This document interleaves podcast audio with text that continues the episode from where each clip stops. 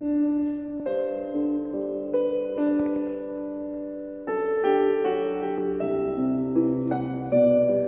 篇小说《教授女儿的婚事》海外版，作者楼岩，笔名平凡往事。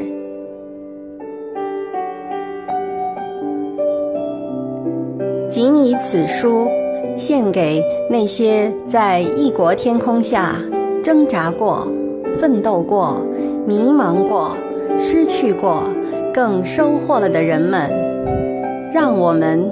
共勉。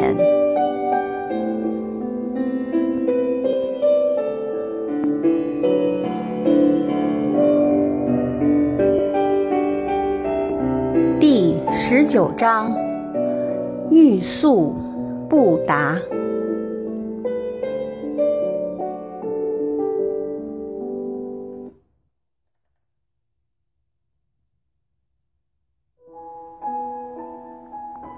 南乡子，痴心。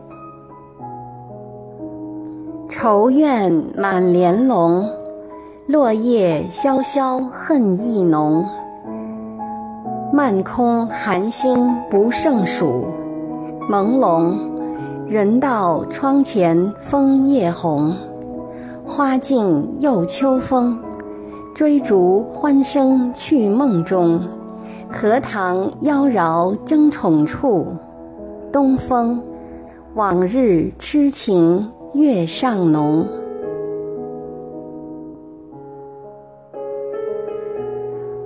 杰估计康应该已收到他的去信，他在等康的电话。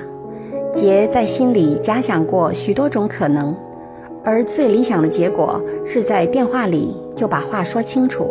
两个人先有个共识，然后再一同去说服自己的父母。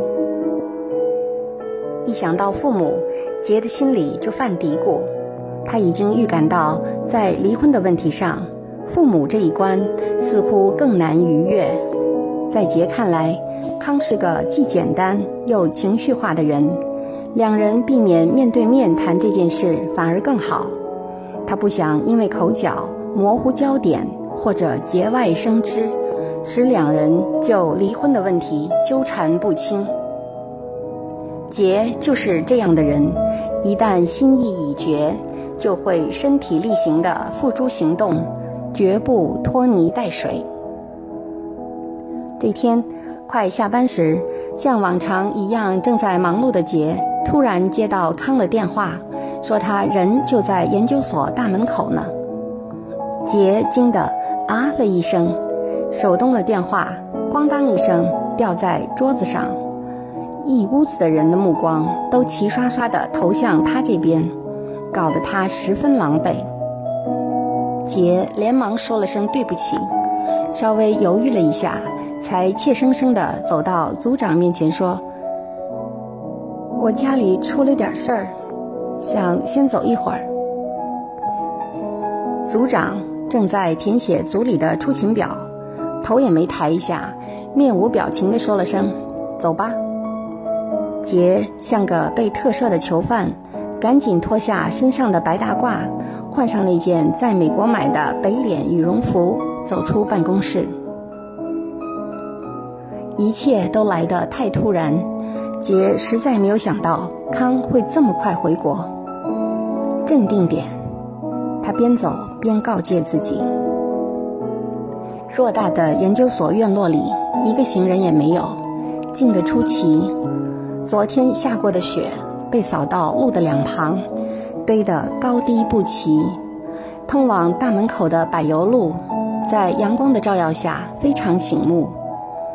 干立的空气中，依稀看见漂浮着的颗粒状黑絮。杰抬起头。只见研究所锅炉房的烟囱里冒出的阵阵浓烟，像妖怪一样肆无忌惮地在多云的天空中游荡。杰的心突然阴暗了下来，因为他猜不到康对离婚的态度，心中不禁惶惶。但有一点可以肯定，既然康敢于冒着回不去美国的风险，风尘仆仆地赶回来。足以可见，他对此事的重视程度。话说康下了飞机后，坐上机场大巴来到市里，要了一辆出租车，先去了趟大学招待所。入住后，把行李放下，脸也顾不得洗一下，跳上出租车，直奔杰的单位。当他在电话里听到杰先是惊讶，继而变得冷冰冰的声音，全部的委屈几乎都要撑破肚子冒出来，一股脑儿的倒向杰，但康还是忍住了。门卫老张头认识康，他和蔼可亲的让康直接进去找杰，康觉得没脸见人，执意要站在锁大门前等杰出来。十几分钟的时间让康望眼欲穿。过去他也等过杰，但从未像今天这样如芒在背。他有一肚子的话想对杰说，他要告诉杰，他不想离婚，他这辈子要定了杰。无论杰做了什么对不起自己的事，他都会原谅他，只要杰肯回心转意和他好好过日子。他可以不计前嫌，并答应杰所有的要求，哪怕要他的命，也在所不惜。康甚至认为杰的出轨之说是骗他的，目的就是为了和他离婚。他不相信像杰这样的大家闺秀会做出那种荒唐的事情来，而真正让康百思不解的是，自己到底做错了什么。让杰产生了要和他离婚的念头，但无论如何，康还没有完全失望，因为他的手里还有筹码，即早已被他视为养父母的导师和师母。康坚信，二老就是他这场婚姻保卫战的王牌中的王牌。康从没告诉过杰他小时候的一段经历。康很小的时候，家里非常贫穷，祖祖辈辈当农民的父母累死累活地养育了他们八个儿女。康三岁的时候得了一场怪病，才几天的功夫就变得奄奄一息。父亲狠了狠心，把他裹在一个破席子里，扔到离他家三里路远的后山上。两天后，康的母亲怕他的尸首被野狼叼了去，实在于心不忍，就扛了把铁锹，匆匆赶去，想将他掩埋。也是他命不该绝。康母到了那里，却意外听到康微弱的哭声，抱起来一看，康虽然生命垂危，但还活着。康母心一软，就又把他抱了回来，喂了些米汤。康竟然神奇地活了过来，在床上躺了两周，就恢复如初了。所以，康还有个小名叫白来。康从硕士到博士，就一直跟着杰的父亲。由于自己没有男孩，杰的父亲就把这个勤奋好学的年轻人当成儿子一样关心和爱护。时间久了。杰父在康的眼里也成了除家人以外最亲的亲人。康的故事，除了山里那些和他一起长大的玩伴以及村里的父老乡亲外，他只对杰的父亲一个人讲过。而从那个山西偏远山区的大山里走出来的，就他一个人，所以杰父不说，他的这段往事就成了绝版。杰父听完这个故事后，越加疼爱康，所以康现在这样想，自有他的道理。康看到杰远远的走来，心咚咚直跳，嗓子也开始发紧。杰看起来比从前更美、更苗条了，只是走路时低着头，一副心事重重的样子。杰到了面前，康不容分说，拉起他的胳膊，就向停在不远处的一辆出租车走去。别这样，去哪里呀？到了你就知道了。康依然我行我素，全然不顾杰的感受。杰不想在研究所门前和康起争执，一方面让所里人看到以后又会议论纷纷，另一方面，自从自己提出离婚后，多少觉得亏欠了康。刚才四目交接的一瞬间，杰发现康一脸酱色，蓬头垢面，人也显得很憔悴。杰有些于心不忍，默默的自责。要不是因为当初意气用事，铸成今天的大错，康本来好好的，也不会稀里糊涂的就被卷进这场感情的漩涡里。康带杰来到大学附近一间十分雅致的西餐厅里，这曾是两人结婚后，康为了讨好杰。用壮士割腕般的豪迈和多吃几天方便面为代价，常带他来的地方。康脱下身上穿的临出国时杰帮他选的那件黑色小天鹅牌加长羽绒服，随手把它窝成一团，放在长条座椅的角落里。刚坐下去，忽然想起杰以前总嫌他邋遢，不爱整洁。于是又慌忙起身，把羽绒服拿起来，重新叠了一遍，再小心翼翼地放好。杰冰雪聪明，怎么能看不出这一切康都是做给他看的呢？要是在过去，或许杰会有所感动，可现在却适得其反。他甚至有点厌恶康的做作，又有点可怜他，替他难过。于是，故意把脸别过去，望向窗外。冬天的树枝光秃秃的，杰的目光停在一个有些破败、缝隙很大、灌满阳光的鸟巢上。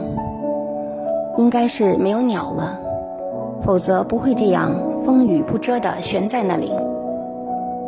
这不过是个被遗弃了的家。杰悲天悯人地想着。眼睛有些潮湿，还点一样的吧。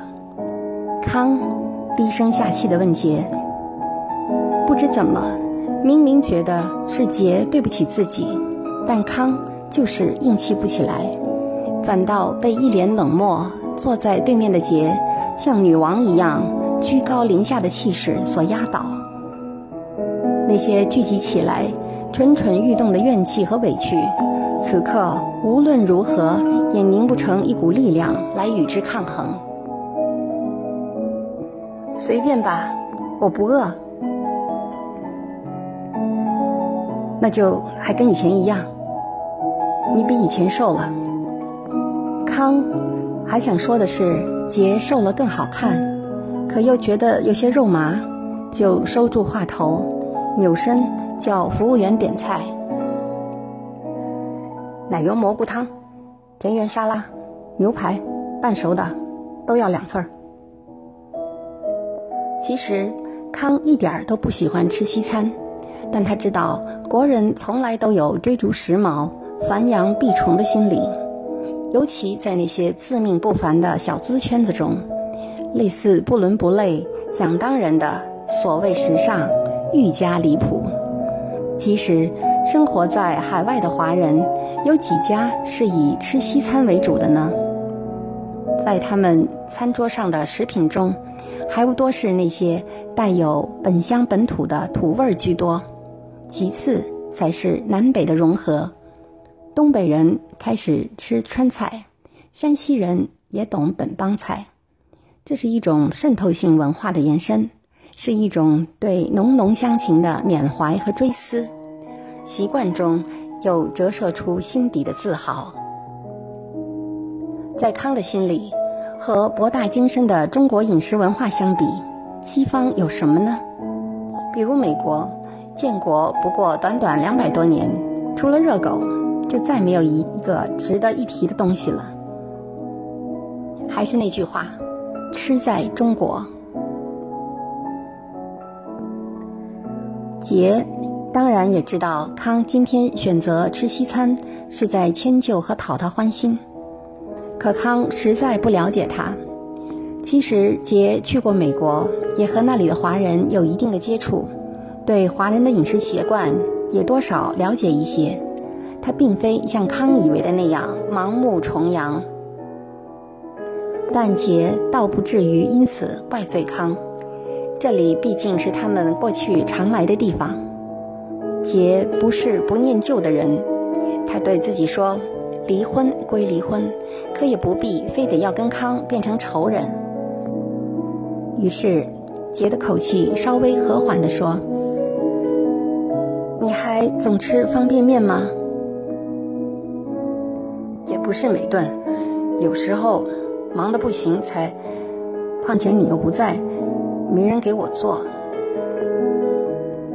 康想表达的意思是他多么需要杰，可说出话来让杰感觉是在埋怨他没尽到老婆的责任，心里能舒服吗？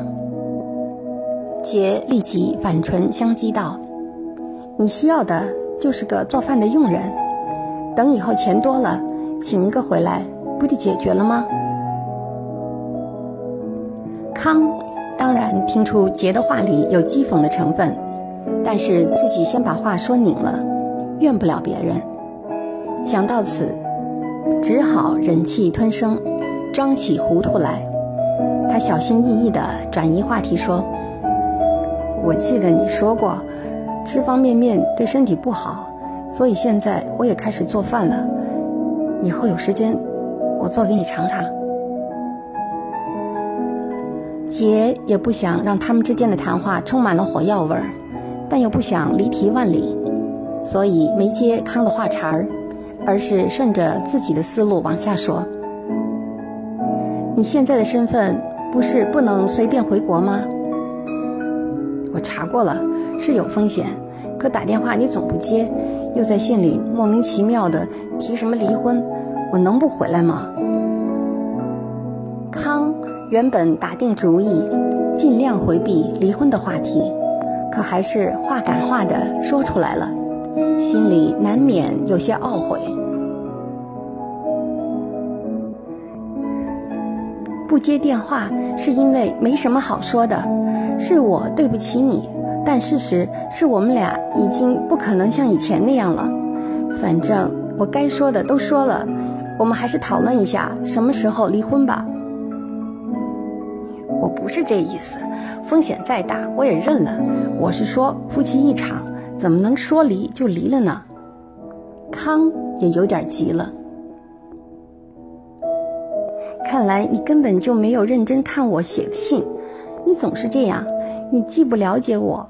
也不想尝试去了解，这就是为什么我们总谈不到一起的原因。我真不知道你和别人是怎么沟通的。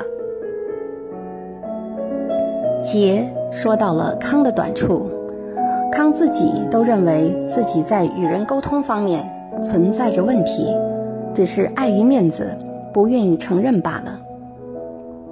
但康不甘示弱，他想反驳，张张嘴。却什么也没说出来，毕竟是自己理亏。我在信中说的明明白白，我们之间根本不合适，还是好聚好散吧。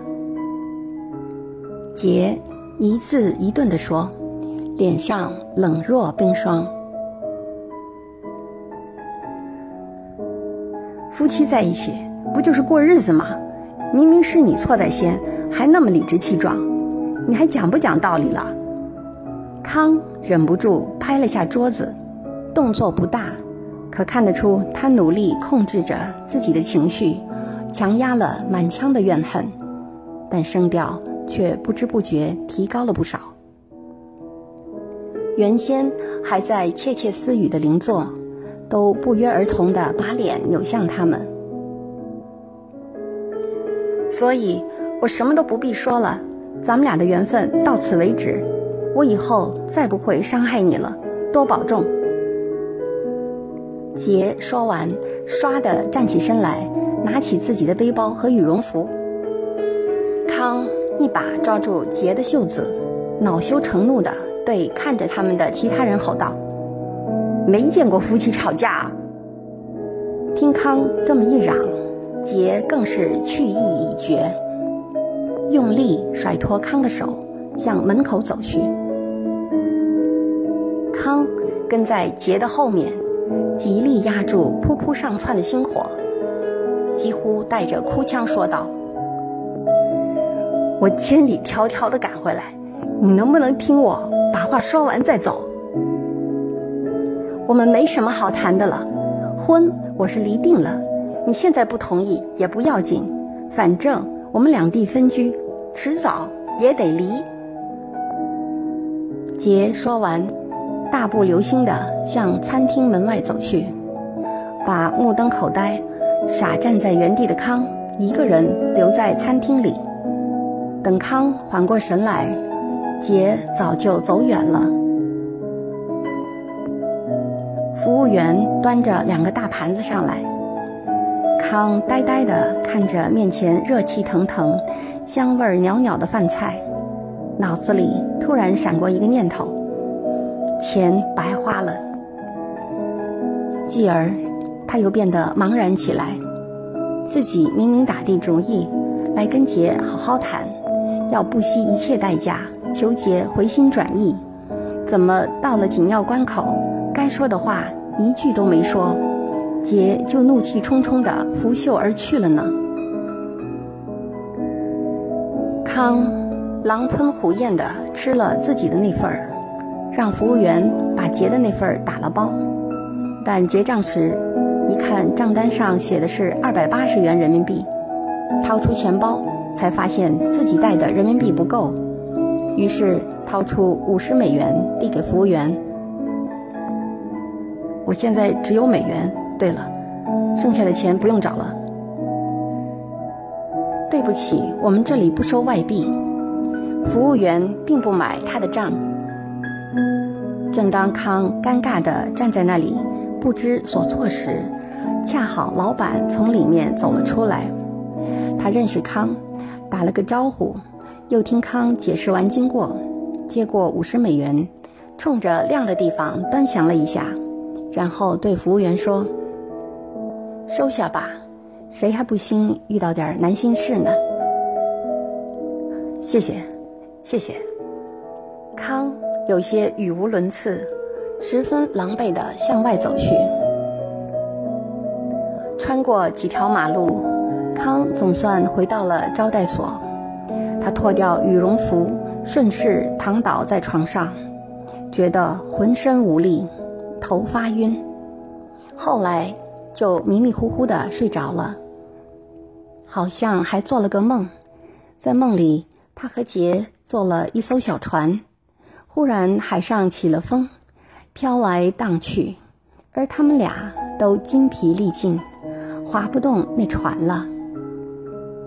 这时，一个铺天盖地的大浪打来，杰一头栽下了船。康急忙上去拉杰的衣袖，结果他自己也落了水。在水里，康觉得自己的身子轻飘飘的，庆幸自己还没被淹死。他努力想睁开双眼，眨了眨，原来眼睛不怕水。等他再一看。却发现自己变成了一条鱼，不会说话，只能吐泡泡，也没有了手和脚，只能摆尾巴。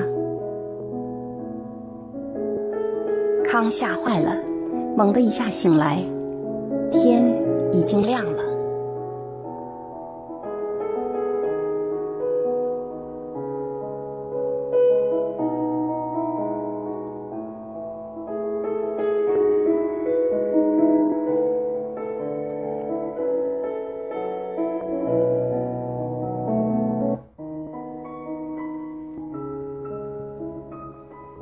你是曲线。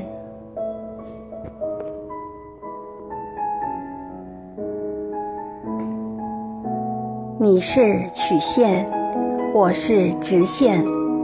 虽然等长虽然我就站在对面却看不清你的脸和思想的方向。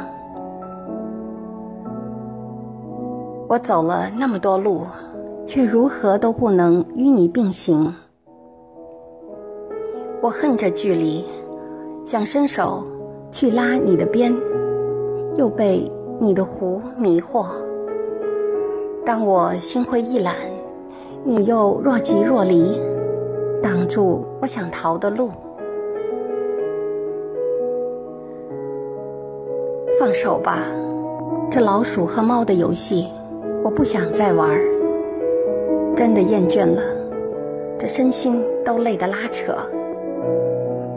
我要折成一个圆，头尾相连，保护我不再受到伤害。你是曲线，我是直线，我们有交点，却不能同行感受。